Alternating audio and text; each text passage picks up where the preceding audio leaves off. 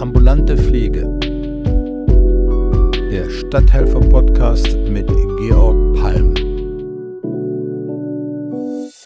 Herzlich willkommen, liebe Zuhörer und Zuhörerinnen, bei unserem heutigen Stadthelfer-Podcast für die ambulante Pflege. Ich bin heute zu Gast in Hamburg bei der Firma Curasoft. Die meisten, die sich mit Pflege beschäftigen oder in der Pflege arbeiten, werden von der Firma Curasoft schon gehört haben oder auch ständig damit arbeiten. Als äh, grobe Richtung, es ist ein Verwaltungsprogramm, mit dem wir in der ambulanten Pflege unsere Stecktafel machen, unsere Abrechnungen machen können, unser Personal verwalten, wir können die Kunden verwalten und sicherlich noch vieles mehr. Und damit wir darüber mehr erfahren können, habe ich heute einen interessanten Gast, und zwar den Geschäftsführer der Firma Curasoft, Herr Balschun. Herr Balschun, erstmal herzlichen Dank, dass Sie sich die Zeit nehmen und mich eingeladen haben in Ihre Räume. Und ich möchte Sie doch bitten, sich erst einmal kurz vorzustellen.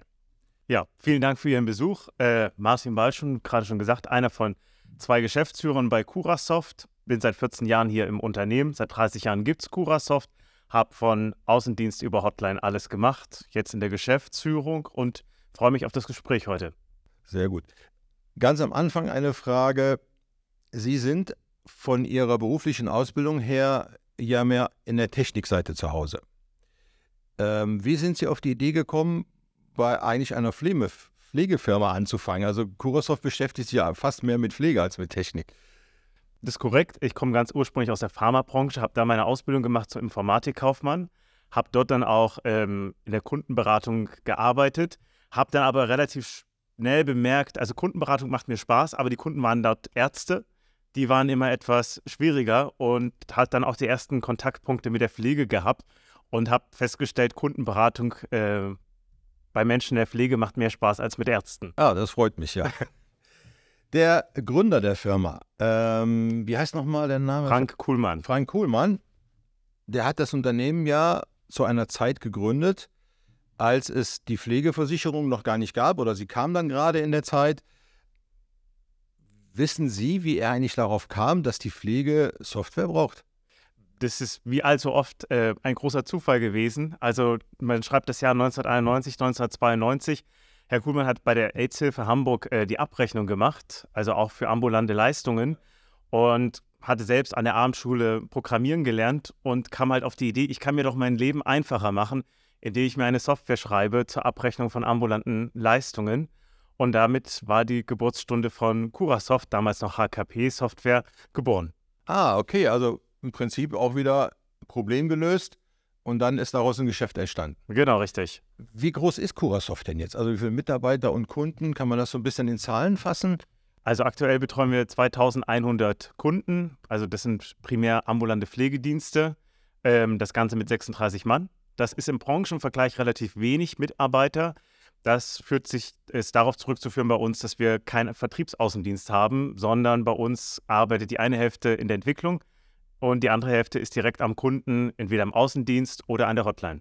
Ah, okay, aber ähm, 36 Kunden und 2000, äh, 36 Mitarbeiter und 2100 Kunden äh, in ganz Deutschland. Sie sind also genau. nicht nur hier im Norden vertreten, sondern arbeiten in ganz, ganz Deutschland. In ganz Deutschland weit. Ähm, Finde ich aber trotzdem schon sehr viel. Also ähm, 2100 Kunden finden und die betreuen und ähm, auch regelmäßig ähm, den Support machen, ist, stelle ich mir nicht so einfach vor. Das ist, ähm, gerade bei Software hat man ja dauernd Fragen. Es ist ja. Sonst würde es ja auch langweilig werden bei uns, wenn, wenn man das äh, nicht hätte. Deswegen braucht man Entwickler, die vor allem erstmal die Software voranbringen und täglich auch ein bisschen einfacher machen, dass es nicht ganz so viele Fragen gibt, weil das ist das erste primäre Ziel, was man immer hat, dass es gar nicht so viele Fragen gibt. Ganz ohne geht es nicht, weil es ändert sich permanent etwas, es kommen neue Programmteile, Funktionen dazu und dafür gibt es dann ähm, die klassische Hotline, das ist das erste Mittel, was die Kunden meist wählen. Aber es gibt natürlich heutzutage auch viele, viele andere Wege, die wir bespielen, über Webinare, Schulungen, äh, Gruppenveranstaltungen oder auch Shows mittlerweile, die es dazu gibt, damit man den Kunden ein bisschen Software schmackhafter und näher bringt. Ja. Also ich von meiner Seite, ich bin ja jetzt circa acht Jahre Kunde von Curasoft mit meinem Pflegedienst. Und ich muss sagen, das, was mir und die engsten Mitarbeiter, also der Pflegedienstleitung und ähm, die Dame, die die Abrechnung macht, das sind so die, die meisten Fragen immer haben, die sagen immer, dass das Beste, was wir bei Curasoft haben, ich hoffe, ich sage jetzt nichts Falsches, ist der Support. Ne? Nicht, dass die anderen dann zurückgesetzt fühlen, aber ähm, man hat immer relativ schnell jemanden am Telefon und man kommt Hilfe meistens noch am gleichen Tag. Also es ist selten, dass man bis zum nächsten Tag vertröstet wird, weil es vielleicht ein größeres Problem ist. Aber das ist eigentlich das, was wirklich gut ist. Und das wäre schön, wenn sie das wirklich beibehalten, weil manchmal hat man ja so das Gefühl, dass diese Technikfirmen anfangen, auch den Support zu vertechniken. Also, dass die dann anfangen, dann kommen dann irgendwelche automatischen Antwortbeantworter äh, und, und Problemlöser und all so eine Sachen. Und das finde ich also ganz furchtbar. Also, das ist, glaube ich, für die Pflege super, wenn da wirklich Menschen sitzen, mit denen man reden kann. Also. Das wird auch in Zukunft so bleiben. Also, es wird weiterhin eine ganz normale Hotline geben. Ähm, natürlich werden die Themengebiete immer komplexer. Das ist natürlich auch für die Kollegen bei uns im Support ein großes Thema, dass es nicht mehr nur um eine Software geht, die Leistungen abrechnet, sondern Curasoft besteht heute aus 50 Programmteilen, acht, 50 äh, Programmteilen. Äh, es gibt mittlerweile sechs Apps auf dem Markt, zwei sind in der Mache, also es werden acht. Es gibt mittlerweile Web-Apps, Cloud-Lösungen oder Telematik. Also auch für die Kollegen an der Hotline wird es immer schwieriger, die Produktvielfalt zu überblicken. Ähm, was wir natürlich haben, ist eine gewisse Diversierung bei den Kollegen, dass es gewisse Spezialisten heutzutage gibt. Also nicht jeder kann leider mehr alles beantworten. Äh, genau, lange war das auch unser Anspruch, dass wir gesagt haben, jeder muss alles beantworten können. Das wird zunehmend schwieriger, weil es einfach zu komplex wird. Aber was ganz wichtig ist, wenn man bei uns anruft, dass man erstmal jemanden dran hat. Genau, das ist wichtig. Aber jetzt haben Sie mich ein bisschen überrascht. 50 Anwendungen, also das sind jetzt ambulant, Sie haben ja auch stationär. Genau. Machen, ne? Aber wenn ich jetzt bei mir überlege, was kriege ich denn für Anwendungen zusammen? Also ich habe ja ähm, die Kunden, die Mitarbeiter, die Stecktafel, die Abrechnung, ähm, Statistik ist noch dabei. Ähm, dann muss ich anfangen zu überlegen, was habe ich denn sonst noch für Anwendungen? Gut, ich habe dann Curago, wo die Mitarbeiter mitarbeiten, also wo man digital die, die Touren äh, überbringt. Aber was gibt es denn sonst noch für Sachen? Äh, sehr viele Programmteile. Manche Programmteile sind auch wirklich sehr speziell, die nur sehr spezielle Kunden benötigen, die dann wieder nur für den außerklinischen Bereich sind oder ähnliches. Aber es gibt viele kleine Programmteile. Das fängt bei Dokumentation, SIS nach oder nach AEDL an, Medikamentenverwaltung, Übergabebuch, Verwahrgeld, Verwahrgeldkonten. Ähm, das ist oftmals so, dass nicht jeder Kunde alles benutzt und auch nicht jeder Kunde das ist natürlich für uns schade, das Potenzial so einer Software sieht, weil man bekommt bei uns eh alles mit einmal und man kann das benutzen. Ähm, aber auch wenn Sie gerade sagen, Statistiken, alleine da haben wir vier verschiedene Programmteile, äh, die einen Managementwerkzeuge an die Hand geben. Leider ist es oft so, dass Kunden das Potenzial nicht sehen, ähm, weil sie sich um die Pflege kümmern und denken, naja, Software ist Mittel zum Zweck. Ich muss es benutzen, weil ich muss irgendwie abrechnen, ich muss irgendwie dokumentieren und einen Dienstplan machen aber dass es auch die Möglichkeit gibt, mit den Werkzeugen den Arbeitsalltag so ein bisschen leichter zu gestalten. Das ist auch eine Aufgabe, die so ein Support hat, äh, Kunden zu motivieren, mehr zu entdecken in so einer Software. Da komme ich jetzt zu einem Punkt, den Sie gerade ansprechen. Die Kunden, also in der ambulanten Pflege, viele, die ich auch so kenne, die nutzen die Software, weil sie sagen, ah, ich habe ein Werkzeug, ich kann halt schnell meine Tourenplanung machen und ein paar andere Sachen.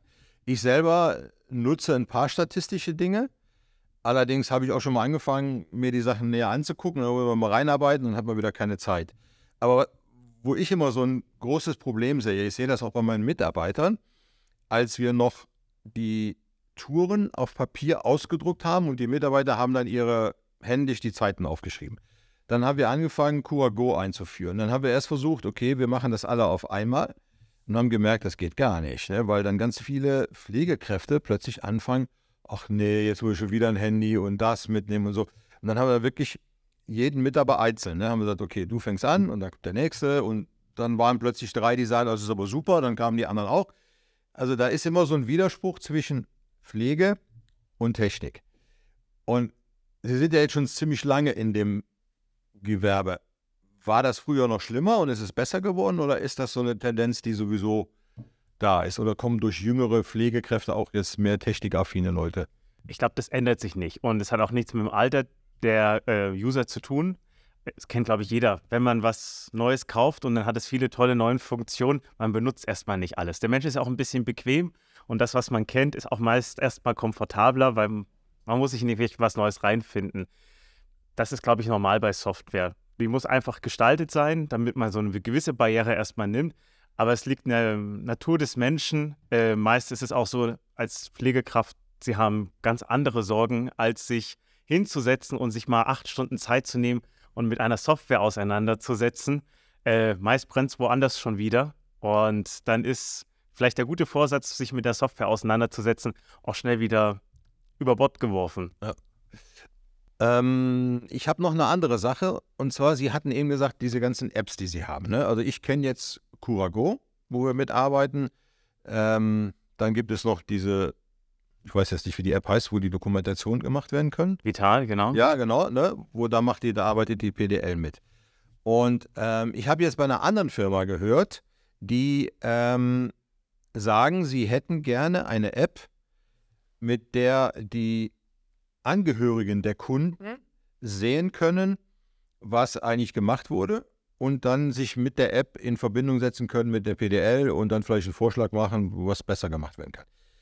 Ich selber halte so eine App für praktisch relativ schwierig, weil ich weiß, Angehörige und bitte jetzt nicht böse sein, die nerven manchmal und haben manchmal auch nicht so viel Ahnung. So. Ähm, wenn die uns also ständig irgendwie mit irgendwelchen Fragen bombardieren, hat die PDL keine Zeit mehr zum Arbeiten. Aber dennoch glaube ich, die App wird ja wahrscheinlich im Rahmen der Telematik sowieso, muss ja diese Sache irgendwann gelöst werden.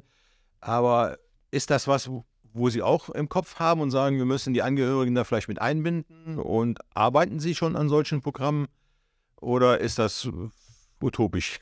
Utopisch ist es nicht. Also Vernetzung ist das, ähm, die Zukunft, ähm, aber sie muss natürlich barrierefrei sein. Also wenn man da mit den Ansatz reingeht, den es ja aktuell so gibt, dass man dann für jeden Angehörigen nochmal einen Benutzer anlegen muss, die verwalten muss, hat der Benutz, äh, hat der Angehörige noch das Recht dazu, Sie müssen den ganzen Datenschutzaspekt mit bedenken, dann wird es schnell hakelig. Also wenn Sie für einen Patienten mit mal drei User mehr verwalten müssen äh, und dann auch immer noch darauf achten, dass das datenschutztechnisch alles immer noch sauber ist, dann ist es, glaube ich, kein Mehrwert, sondern wird es irgendwann zu einer Belastung. Und der Ansatz, den wir haben, ist, dass es erstmal nicht zu einer Belastung werden sollte, wenn man neue Systeme einfügt. Ähm, es bleibt natürlich zu spannend, äh, wollen wir uns ja heute auch noch drüber unterhalten, haben Sie gesagt, Telematik. Ähm, ob die Telematik vielleicht dafür irgendwann mal Lösungen bietet ähm, mit der elektronischen Patientenakte, dass da auch Angehörige mit zugre drauf zugreifen können. Aber was, glaube ich, jetzt noch nicht das letzte Weisheitszahn ist, dass man sagt, okay, wir basteln jetzt hier für jeden Angehörigen nochmal einen Benutzer-Account, wo der sich irgendwo einloggen kann, weil dann wird er zum Schluss doch wieder anrufen. Ja, das finde ich auch gut. Also ich finde das auch sehr umständlich und äh, es muss wirklich handbar sein. Ne? Genau, aber zu dem Thema, es gibt eine Entwicklung auch bei uns zu diesem äh, Thema, aber es scheitert zurzeit noch an dem Punkt, dass wir sagen, es ist nicht für den User zum Schluss, es wird keiner benutzen aus unserer Sicht. Na, es ist ja für Sie auch ganz wichtig, also ich, so stelle ich mir das vor als Laie, Sie müssen ja die mögliche Entwicklung in der Politik und in der Pflege im Auge haben, um rechtzeitig Software entwickeln zu können. Ne? Also Sie müssen merken, okay, ähm, da bahnt sich ich sage, ich gehe jetzt mal ein paar Jahre zurück, da bahnt sich der Tariflohn an, ist, was müssen wir machen, damit wir das nachher umsetzen können, wenn die Politik das wirklich macht. Oder jetzt redet schon seit einem Jahr alles von Telematik. Ne? Ähm, muss man rechtzeitig reagieren und sagen, okay, was muss ich jetzt tun als Softwarefirma, damit wir das den Kunden mit anbieten können? Und wie machen Sie das? Haben Sie da so Mitarbeiter, die sich die Politik und den Verlauf anschauen und sagen, okay, da kommt der Lauterbach jetzt wieder mit Sachen um die Ecke, das könnte ernst werden, da müssen wir aufpassen oder so? Oder ist das einfach, läuft das einfach so mit, ohne dass man da so speziell gucken muss? Äh, genau dafür haben wir Produktmanager, die sich damit auseinandersetzen. Das Problem ist meist, man weiß es schon sehr lange im Voraus. Also, dass die Telematik kommt, das wusste man schon vor zehn Jahren. Ähm, was aber selbst heute, wo man sagt, am 31.12. diesen Jahres wird sie verpflichtend in der ambulanten Pflege eingeführt, was wir immer noch nicht so ganz wissen, was ist denn jetzt das Use Case für die ambulante Pflege, das zum Schluss bei rauskommen soll oder welche Apps oder Anwendungen soll es mal später dafür geben. Das wissen wir bis heute noch nicht. Ähm, und das sieht man bei vielen Themen. Also letztes Beispiel war die lebenslange Beschäftigungsnummer. Auch Ja, da wusste genau. man ja, genau. zwei Jahre lang vorher, sie wird kommen. Ähm, und dann gab es mal so ein ähm, grobes Arbeitspapier, was sagte, so, das wird ungefähr so wie eine Arztnummer aufgebaut sein, wird auch ungefähr so vergeben. Das stand so zwei Jahre im Raum und dann mit mal drei Monate, bevor es losgehen sollte, wurde dann aber schnell wieder alle Arbeitspapiere geändert und ähm, ja, Stand heute ist sie immer noch nicht eingeführt, nur soll es am 30.09. losgehen. Ja, ja, genau. Also wir haben die, alle Mitarbeiter haben bei uns eine Nummer. Das kann man ja bei Kurosoft ganz gut eingeben, also ohne große Probleme. Und man kann es auf dem Leistungsnachweis auch, glaube ich, mit ausdrucken. Da gab es anfangs, da habe ich mal ganz am Anfang, das heißt irgendwann im Oktober letzten Jahres, November, äh, Leistungsnachweis ausgedruckt, da standen dann die Daten der, des Mitarbeiters unten in dem Leistungsnachweis. Ich gesagt, das ist aber datentechnisch jetzt auch nicht so sauber. Dann haben wir das erstmal wieder gelassen, das auszudrucken, ne? weil man braucht es noch nicht. Aber das ist genauso ein Problem, ne? dass man einfach ähm, gar nicht so weiß, was dann wirklich dahinter steckt und was es bringen soll. Ne? So. Also ich glaube ja, dass die Beschäftigungsnummer ein, ein Instrument für die Krankenkassen und die Pflegekassen wird, uns mehr zu kontrollieren. Also dass die dann praktisch, äh, obwohl es datenschutztechnisch vielleicht schwierig ist, aber die werden dann wahrscheinlich Programme entwickeln und dann einfach die Sachen über die Abrechnungen laufen lassen und gucken, sind die Leute, die da abgerechnet werden, wirklich berechtigt, bestimmte Arbeiten zu machen oder nicht und all diese ganzen Sachen. Also es wird unsere Arbeit verkomplizieren. Ne? Also auf jeden Fall ist es erstmal eine deutliche Mehrbelastung für alle in der ambulanten Pflege, ähm, weil es ja auch viele, also für sie ist es vielleicht einfach, weil sie sagen, Mensch, ich mache eh schon die Tourenplanung in Curasoft, ich rechne eh ab, die Daten werden einfach durchgeschliffen, wenn denn dann alles mal irgendwann drin steckt, läuft, ist es ein durchlaufender Posten. Aber für einen Großteil der Pflegedienste stellt das ganz große Herausforderungen dar, weil sie gar keine Tourenplanung machen elektronisch. Ähm, und die müssen natürlich jetzt viel mehr Hausaufgaben mit einmal nachholen, als sie das sich hätten vorstellen können. Das ist das eine große Problem. Und natürlich ist es immer schön, äh, dass man mehr Belastung schafft, aber man könnte ja auch mal einen Vorteil dadurch schaffen. Also wenn man sagt, Mensch, toll, jetzt haben wir die ganzen Daten elektronisch gleich in unserer SAP-Software bei der Krankenkasse drin. Äh, gleich am ersten ist alles sauber äh, drin und wir können es technisch prüfen. Dann könnte man ja auch mal einführen, dass die Krankenkasse vielleicht am zweiten bezahlen. Ja, ja, also da, da, höre ich dann immer als Antwort, ne, wir haben keine Mitarbeiter und wir brauchen dann doch sechs Wochen oder acht Wochen oder sowas. Ne? Das wäre schön, wenn das klappt, aber das ist wahrscheinlich auch eine Utopie, die dann einfach nicht so. Aber technisch wäre es dann ja möglich. Technisch wäre es machbar, ne? Man könnte es ja. Also wenn ich überlege, wir ähm, rechnen ja digital ab mit AS Bremen, also wir schicken ja die Sachen nach AS Bremen, alles läuft digital, demnächst dann hoffentlich auch die digitalen Leistungsnachweise, dass wir die nicht mit der Post hinterher schicken müssen. Ne? Was für eine verrückte Idee. Aber Sie sagten eben, es gibt noch Pflegedienste, die nicht elektronisch Stecktafel machen, also Tourenplanung, die noch wirklich Stecktafel an der Wand haben sozusagen? Oder? Ja, das darf man nicht unterschätzen. Also ähm, auch es gibt viele Pflegedienste, die noch nicht mal eine Software benutzen. Es werden immer weniger, aber wir sehen das im Vertrieb, dass immer wieder der Anruf kommt und wenn man dann fragt, welche Software setzen Sie aktuell ein, dann heißt es keine. Ah, okay. Das ist also immer das noch- überrascht mich jetzt doch sehr, dass das wirklich noch so ist. Ja, und viele nutzen halt wirklich auch die Software, die sie haben. Das geht nicht nur uns so, bei Curasoft, das geht auch den Mitbewerbern Ja, so. ja. Äh, nur zu kleinen Teilen aus, die dann sagen, ich erfasse meine Patienten, ich mache meine Leistungsnachweise damit. Da habe ich das Wichtigste, die kann ich dann zu meinem Abrechnungszentrum äh, schicken, aber den Rest mache ich nicht über eine Software. Und natürlich diese ganzen neuen Sachen, die jetzt kommen, wie zum Beispiel lebenslange Beschäftigungsnummer, E-Leistungsnachweis, Telematik, das geht natürlich alles nur, wenn man es auch wirklich in die Software einpflegt. Ja, ja, wie will man das sonst machen? Ne? Also, Ja. Das heißt, da haben jetzt noch einen ganzen Haufen Betriebe dieses Jahr noch das Problem, das alles umstellen zu müssen dann. Genau, richtig. Mein Gott, das hätte ich jetzt nicht gedacht. Ich dachte, das ist jetzt also Standard, dass man eben eine Software nutzt dafür. Nein, es ist leider noch nicht. Und wie gesagt, ähm, wenn man sie nutzt, was der größere Teil ist, das sind Schätzungen von uns, so ungefähr 97 Prozent haben das Software von den Pflegediensten, aber die nutzen halt noch nicht alles. Aber da haben sie ja noch Potenzial, die, die was haben, mehr nutzen zu lassen und die, die noch nichts haben, dann noch zu verkaufen. Also, wie gesagt, wir müssen da nichts verkaufen. Unsere Kunden haben schon alles. Ähm, was ja, wir aber bei denen, die jetzt noch äh, von Hand arbeiten, ne? da könnte man ja da, noch. können, da kann man noch ran, genau. Äh, was wir auf jeden Fall für dieses Jahr bei uns sehr groß schon äh, vorgenommen haben, ist, en- enorm viele Schulungen anzubieten, äh, kostenfrei für die Kunden, damit man Tourenplanung, Dienstplanung, dann, die meisten wird es wahrscheinlich leider erst im September einfallen, integrieren kann. Also übrigens kompliziert arbeiten. Da fällt mir jetzt gerade die Geschichte ein, die ich jetzt selber erlebt habe. Meine äh, Pflegedienstleitung, die rief letztens hier einen Support an. Und ich weiß jetzt nicht mehr, was sie für ein Problem hatte. Es ging irgendwie um Sachen in der Stecktafel. Und dann guckte sich der Mitarbeiter unsere Stammtouren an. Und dann sagte er, wie haben Sie denn Stammtouren organisiert? Und dann haben wir gesagt, naja, wir haben das halt äh, nach Mitarbeiter, gerade ungerade Wochen und so.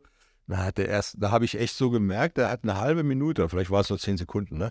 Erstmal nichts gesagt. Er hat gesagt, das ist doch furchtbar kompliziert.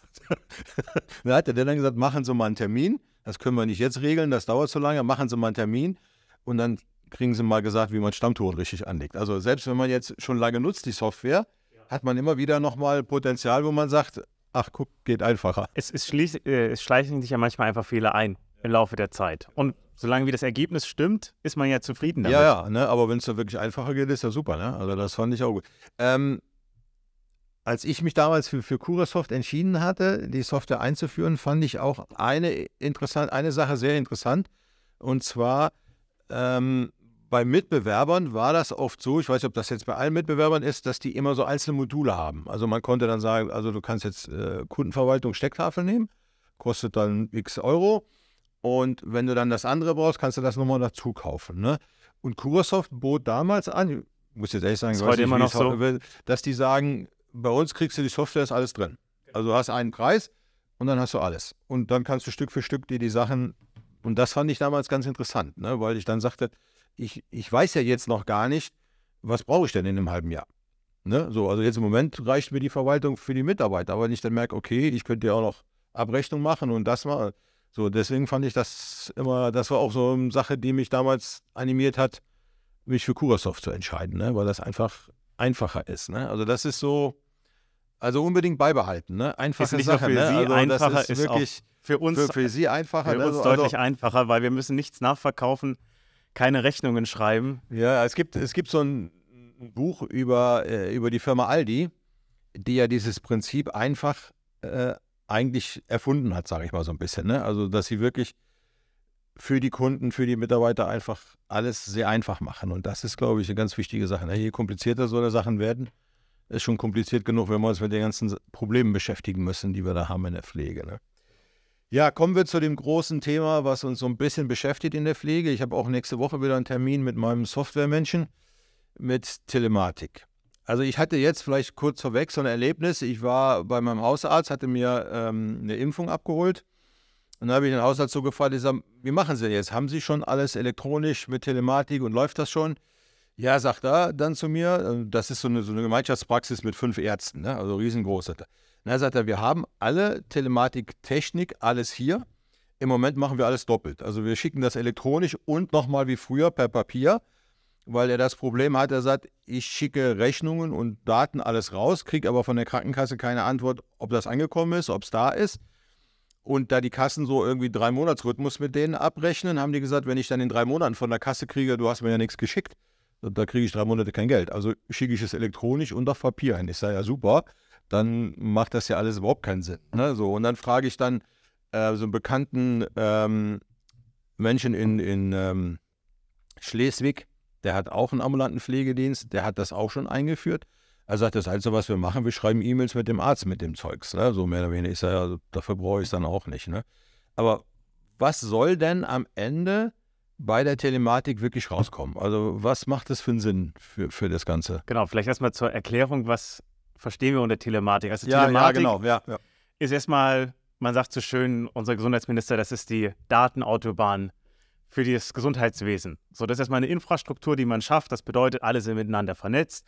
Das Ganze ist extra sicher gebaut, indem man sozusagen ein extra Internet dafür schafft, weil alles untereinander mit Tunneln verschlüsselt ist. Deswegen hat man da auch immer noch mal so einen extra Kasten daneben stehen. Äh, das nennt man einen VPN-Router, damit das vom normalen Internet alles exakt getrennt ist und wirklich keine Patientendaten irgendwo rauskommen können. Ähm, das ist die Voraussetzung, die man gerade schafft. Da haben Ärzte und Apotheker den Anfang gemacht, die angeschlossen wurden. Und während Corona hat sich dann der vorgehende Gesundheitsminister gedacht, Mensch, jetzt die Pflege muss da ganz schnell ran und auch noch die Hebammen. Und da sind wir Status heute, dass zum 31.12. das auch für die ambulante Pflege verpflichtend ist, dass sie sich zu sagen an die Datenautobahn angeschlossen haben. Das Gute ist dabei, aktuell wird es zu 100 Prozent vom GKV refinanziert. Also wenn der Softwareanbieter der Wahl nicht noch irgendeine Zusatzgebühr dafür erhebt, äh, dann ist das völlig kostenlos, ähm, ist ein Tag Aufwand, weiter installiert wird und dann ist man an die Telematik angeschlossen. Was man damit machen kann, das wird sozusagen die Zukunft zeigen. Aktuell gibt es die eine Anwendung, die ist sozusagen sofort startklar. Das ist die sogenannte KIM, Kommunikation im Medizinwesen. Wir sagen dazu immer, das ist der Faxersatz. Also bis jetzt hat ja alles Faxe hin und her geschickt. Äh, und das soll sozusagen in Zukunft dann über die KIM funktionieren, ist wie ein kleines E-Mail-Programm. Also man kann das wieder in einem E-Mail-Programm integrieren oder wir bieten das als einfache Webbrowser-Lösung, damit man nichts installieren muss, gleich an und dann kann man, wie Sie gerade schon gesagt haben, mit Ärzten E-Mails schreiben. Das ist aber dann datensicher sozusagen. Also ich kann in der E-Mail dann Daten der Kunden verschicken. Also ich sage mal Medikamentenplan, sage ich mal so. Was genau, genau. Das kann man dann darüber machen. Man braucht auch sagen, dafür keine Auftragsverarbeitung nochmal gesondert mit dem Arzt abzuschließen, sondern man darf sich dann direkt über Patientendaten, personenbezogene Daten austauschen. Jetzt haben Sie schon das Stichwort gesagt, Medikamentenplan. Und das ist so ein bisschen die Komplexität, ähm, die hinter der Telematik steckt. Es gibt für alles dann sogenannte Fachanwendungen. Das nächste, was kommt, oder es, das gibt es schon, das muss jetzt nur mit Leben gefüllt werden, ist die elektronische Patientenakte, kurz EPA. Ähm, das kann man sich halt vorstellen, alles, was es zu einem Patienten gibt, kommt in diese elektronische Patientenakte rein. Das sind erstmal sowas wie Stammdaten, Straße, Haus, Nummer, Postleitzahl, Ort und Versichertennummer. Die kann man dann auch irgendwann auslesen.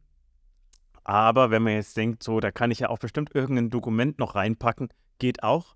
Aber eigentlich gibt es dann, dann auch wieder verschiedene Fachunteranwendungen, wie zum Beispiel den elektronischen Medikamentionsplan, äh, eine elektronische Notfallakte, die wiederum in der EPA drin sind. Also man sieht schon, es wird schon kompliziert, ja, ja, weil genau, von einem kommt man ins nächste. Ähm, das sind alles Anwendungen, die stehen auch schon. Ähm, das Problem ist aktuell noch so ein bisschen Henne-Ei-Problem, weil der Arzt sagt, ich benutze es ja nicht, weil wer liest es denn? Äh, der ambulante Pflegedienst sagt, was soll ich damit? Hat ja noch keiner was reingeschrieben. Und deswegen hat es aktuell noch keine große Akzeptanz. Also können Sie jeden Arzt, können Sie jeden Apotheker fragen. Meist wird mit den Schultern gezuckt. Oder ich weiß nicht, haben Sie schon mal eine E-Verordnung gesehen? Ja, äh, also eigentlich soll das ja alles schon elektronisch sein, auch die Arbeitsunfähigkeitsbescheinigung. Aber nee, also ich habe eine Mitarbeiterin, die hat gesagt, ich habe keinen Krankenschein gekriegt. Ist ja, ja von wann bis wann bist du krank und dann gebe ich das dem Steuerberater, der kann sich dann mit der Kasse auseinandersetzen. So, ne? Aber gekommen ist da noch nie was. Weil ich habe mir so überlegt, wenn ich ja jetzt diesen Anschluss an diese Datenautobahn habe, also diese Telematik-Vorrichtung, Technik gesehen. So, jetzt habe ich einen Patienten, der Medikamente bekommt. Und dann kriege ich ja regelmäßig einen Medikamentenplan, den droge ich mir meistens aus, dann wird der eingetippt bei Curasoft, damit das dann vorhanden ist und dann auch bei Curago zu lesen und so weiter. Wenn jetzt der Arzt mir über diese Telematik diesen Medikamentenplan schickt, kann ich den dann elektronisch bei Curasoft einspielen, dass ich jetzt nicht sage, okay, jetzt tippe ich das nicht mehr vom Fax ab, sondern vom Computer in den anderen rein oder so? Das ist die große Vision, die es gibt aber es scheitert aktuell noch an der technischen Umsetzbarkeit. Ähm, weil wenn Sie sozusagen diese Peripherie da stehen haben, also den VPN-Kasten, dann hat man auch dieses klassische Kartenleseterminal-Gerät daneben, was jeder schon mal in der Arztpraxis gesehen hat. Ähm, das bekommt man dann auch als Pflegedienst hingestellt. Aber man braucht dann insgesamt drei Karten, die in dieses Gerät reingesteckt werden. Das ist zum einen die Institutionskarte, also die vom Pflegedienst. Da kriegt man sozusagen ein kleines Zertifikat auf einer Chipkarte, das muss man da reinstecken. Dann den sogenannten Heilberufeausweis, weil sagen, jeder Mitarbeiter im Gesundheitswesen darf was anderes in der Telematik. Also ein Arzt darf natürlich was anderes als ein Pflegedienst. Das Kärtchen muss in äh, das Gerät rein. Und dann brauchen wir die Gesundheitskarte noch vom Patienten. Und dann wird es aber noch ein bisschen schwieriger. Jetzt darf ich nicht, weil alle Karten drin sind, einfach auf alles drauf zugreifen, sondern der Patient muss mir in seiner Krankenkassen-App, noch nicht jede Krankenkasse hat übrigens so eine Telematik-App, ähm, muss er mir dann zu sagen, die einzelnen Dokumente seiner EPA freigeben. Und erst dann darf ich als Pflegedienst drauf zugreifen. Und wenn man jetzt an das Standardklientel von ambulanten Pflegediensten denkt, ähm, kann man sich vorstellen, wie schwierig es wird, das ein Patient eine App herunterlädt, sich damit seinen ganzen Krankenkassendaten authentifiziert und dann mir einzelne Dokumente freigibt, damit ich als Pflegedienst darauf zugreifen kann, dann wird, ist der einfache Weg doch, mir den Medikamentenplan vom Arzt zu schnappen und ihn selber einzutragen. Weil ich überlege jetzt gerade, okay, wir haben natürlich auch jüngere Patienten, aber ganz viele äh, Patienten und Kunden, die wir haben, ähm, sind ja doch 70 plus und die haben schon genug Probleme mit sich selber. Und ähm, die wären, glaube ich, gar nicht in der Lage oder viele davon gar nicht in der Lage, ohne Hilfe von Kindern oder Enkeln oder wer auch immer, die Sachen überhaupt einzurichten. Ne? Also wenn ich jetzt so an meine Schwiegereltern denke, die, die sind jetzt weit über 80, ne? die sind froh, wenn sie zu Fuß zur Apotheke gehen und geben ihr Rezept ab und kriegen die Medikamente und der Apotheker erzählt, wie sie es einnehmen sollen. Und dann gehen die nach Hause und sind zufrieden, ne? wenn die das, also das heißt also, ähm, wenn ich jetzt mal böse bin, ich werde das nicht mehr erleben bis Ende nächsten Jahres, dann in Rente gehe. Naja, Sie lachen gerade. Es, gibt, es gibt ja äh, gerade einen, einen Gesetzesentwurf äh, im Bundesgesundheitsministerium, der ja sagt, man dreht das, den Spieß zu sagen um. Also aktuell haben wir auch noch die Hürde, dass der Patient erstmal vorher zustimmen muss, dass er überhaupt eine elektronische Patientenakte haben möchte. Da gibt es jetzt gerade einen Gesetzesentwurf, der sagt, der Spieß wird umgedreht.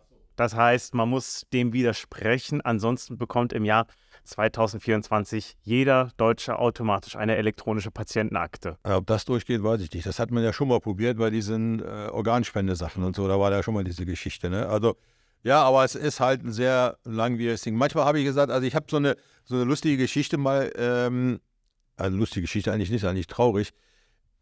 Der Finanzminister hat mal ein Interview gegeben, als es darum ging, dass ähm, bestimmte äh, Mittel jetzt freigegeben werden als äh, Wärmekostenzuschuss oder sowas. Und da hat er gesagt, na, das dauert aber lange, weil es sehr schwierig ist, die Steuernummer und die Kontonummer von Kunden miteinander zu verbinden. Da habe ich gesagt, Jungs, ruf bei Google an, die machen ja das in zwei Wochen. Ne? Da brauchst du jetzt nicht drei Monate hier irgendwie so Theater zu veranstalten. Ne? Also da, da finde ich immer viele Dinge sehr weltfremd. Also was die Politik so, die Ideen sind ja super. Also ich will ja nicht abstreiten, dass das eine tolle Idee ist. Aber diese ganze Umsetzung und diese Kompliziertheit dieser ganzen Geschichte, ne, die bringen eigentlich viel Bürokratie, viel Arbeit und wir haben nur noch weniger Zeit für die Kunden. Ne? Also das ist ja so eine ganz merkwürdige Geschichte immer. Ne? So, also das, wenn ich mir überlege, dass der Hausarzt sagt, ich mache jetzt alles doppelt, habe ich gesagt, ich höre nicht richtig. Ne? So, also das wäre ja für, für, uns völlig verrückt. Ne? So. Aber es gibt wenigstens schon mal eine Anwendung, kann man schon zum Beispiel aus Curasoft benutzen, dass man die Verordnungsfolgebestellung beim Arzt über die KIM direkt rausschicken kann. Ein Anfang ja, ja, das gemacht. Ist, ja, also das ist, ich finde das auch toll. Also ich bin eh dafür, so viel und so schnell wie möglich zu digitalisieren und zu vereinfachen. Ähm, dass wir leider immer alles so kompliziert machen und dann eben auch 16 Bundesländer, 16 Regeln und also dieser ganze Föderalismus, der, der stört uns bei dieser ganzen Geschichte so ein bisschen. Ne? So, man merkt das auch. Also ich, ich sage zum Beispiel auch immer, diese ganze Pflegeversicherung, so wie sie jetzt ist, ist einfach nicht mehr zeitgemäß. Die war sicherlich interessant, als sie die Gemeindeschwestern hatten und gesagt, wir müssen mal ein System schaffen, dass mehr Menschen Hilfe bekommen und so weiter. Ne? Das war alles okay. Aber das ganze System, so wie es jetzt ist, das kann ich ja eigentlich nur noch einpacken und wegwerfen. Ne? Weil wenn die dieses Pflegeversicherungssystem nicht ändern, da läuft die ambulante Pflege auch einmal gegen die Wand. Ne? So, jetzt merken wir es bei den Altenheimen, die fangen an, verrückt zu spielen. Die, die, die Krankenhäuser sind eigentlich die meisten alle pleite. Ne? Das ist äh, völlig absurd. Nur die Frage ist, und da wollte ich jetzt mal so ein bisschen die Einschätzung haben, glauben Sie, dass wir die Energie und die Kraft haben, dieses System wirklich grundlegend zu ändern und auf eine Basis zu stellen, mit der man wirklich alle arbeitet? Oder denken Sie, wir werden so weiterwurschteln und immer überall so ein bisschen dazu machen? Weil sie sind ja jetzt noch jung, sie müssen ja das Ganze noch erleben. Sie, wenn sie dann pflegebedürftig werden, werden wir ja irgendwann alle wahrscheinlich. Ne? Äh, da sind noch 30 Jahre ins Land gegangen und dann funktioniert das System, was wir jetzt haben, nicht mehr. Ne? Also vielen Dank für das Jung. ja. Genau, aber Deutschland hat ja schon mal bewiesen, dass es einen gewissen Reformgeist haben kann bei den Hartz-Reformen. Ähm, jetzt haben Sie gefragt, muss die Pflegeversicherung geändert werden? Wenn man sich aktuell die Probleme anguckt, gerade so im außerklinischen Bereich ähm, oder auch im Bereich der Sozialkostenträger, äh, sieht das Problem ja noch viel größer aus, weil man gar nicht mehr weiß, okay, man hat SGB 5, SGB 11 und SGB 12 und man sieht ja jetzt schon, es wird nur noch gestritten, wer bezahlt eigentlich was. Äh, jeder sagt, versucht immer den Ball ins andere Sozialsystem rüber zu spielen und sagen, dafür sind wir ja gar nicht zuständig, gerade wenn es dann teurer wird bei 1 zu 1 Versorgung von Intensivpatienten. Äh, da fühlt sich ja jeder nicht mehr so ganz verantwortlich. Ähm, ist ja auch die Frage, ist überhaupt diese große Unterscheidung zu sagen in drei Bereiche, die ja primär die Pflege hat, ähm, überhaupt noch zeitgemäß? Also, dass man sagt, ähm, Krankenkasse, Pflegekasse, Sozialkostenträger, sollte man das nicht sogar vielleicht grundlegend reformieren? Und bei der Pflegeversicherung blickt, glaube ich, keiner mehr wirklich durch. Also wir haben bei Curasoft kommen auch immer neue Mitarbeiter dazu. Wir haben so ein Einarbeitungskonzept und am zweiten Tag geht es um Kostengruppen. Also was kann ein Pflegedienst alles abrechnen? Und da haben wir dann so schöne Metaplankarten, wo wir das alles aufzeigen. So viel kann man verraten. Es sind 41 Metaplankarten. Ja, also ein Pflegedienst hat 41 verschiedene Möglichkeiten, äh, Sachen abzurechnen. Und ich glaube, da blickt keiner mehr durch zum Schluss. Ähm, und die wenigsten Pflegedienste wissen überhaupt, wann kann ich was abrechnen.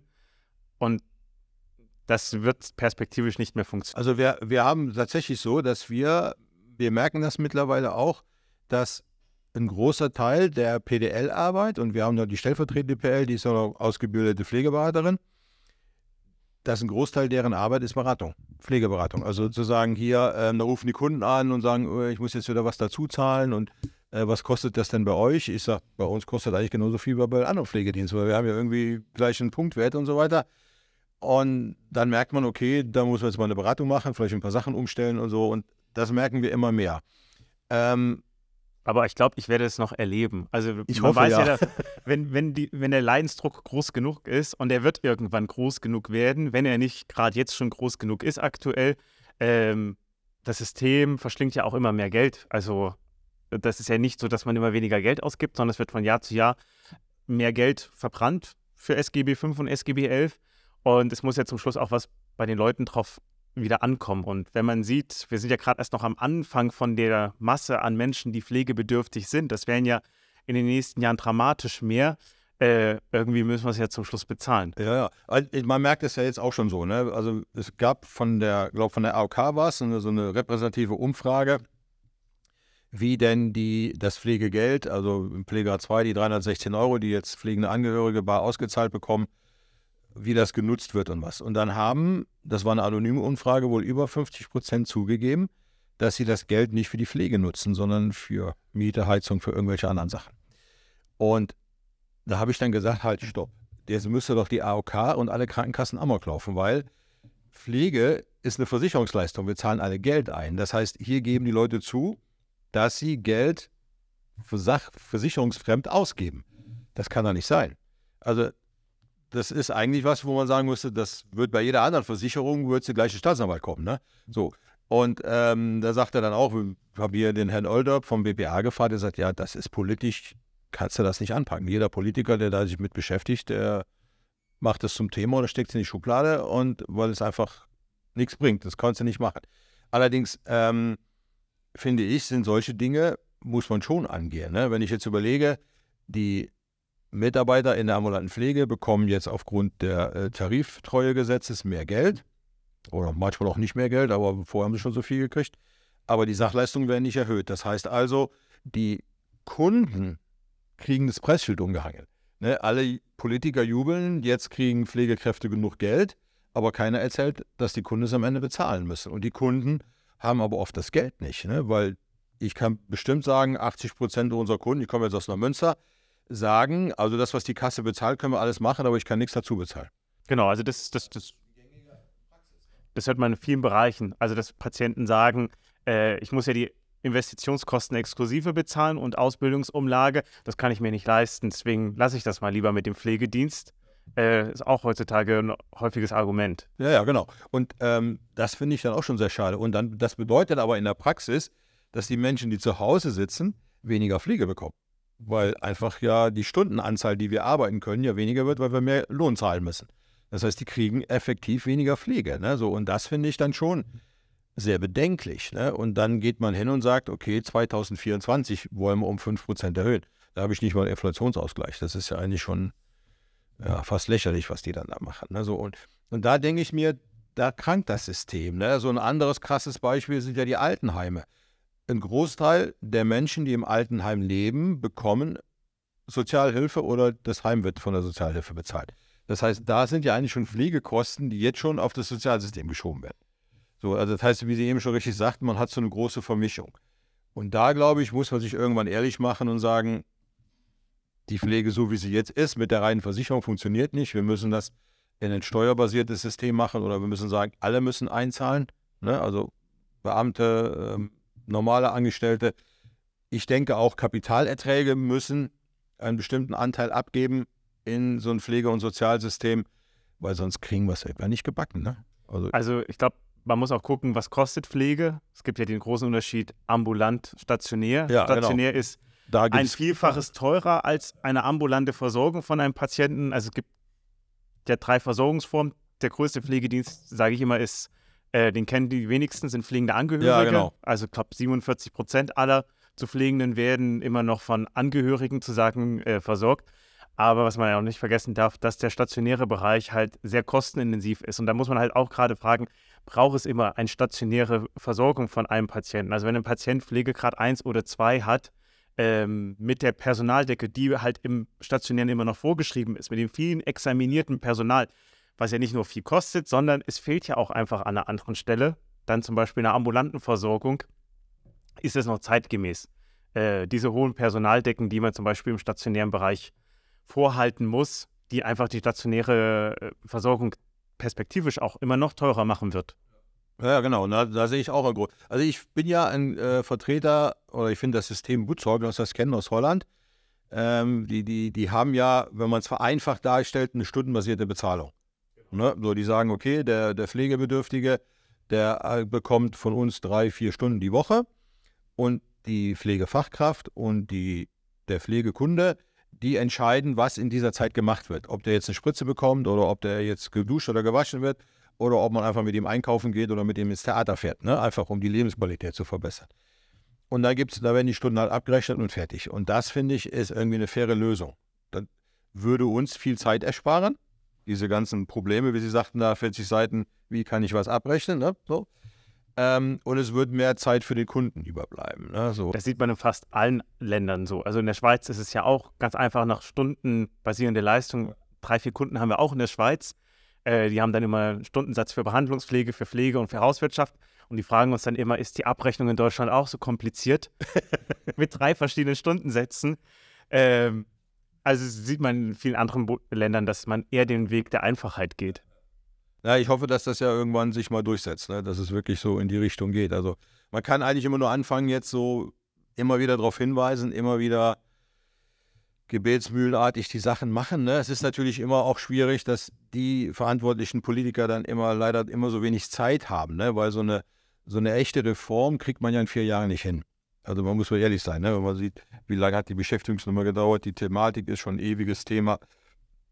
Und man hat einfach als, als Politiker dann einfach auch zu wenig Zeit. Ne? So, also ich will denen gar nicht unterstellen, dass sie nichts machen wollen oder die Probleme nicht sehen, aber die kriegen das in der Menge nicht hin.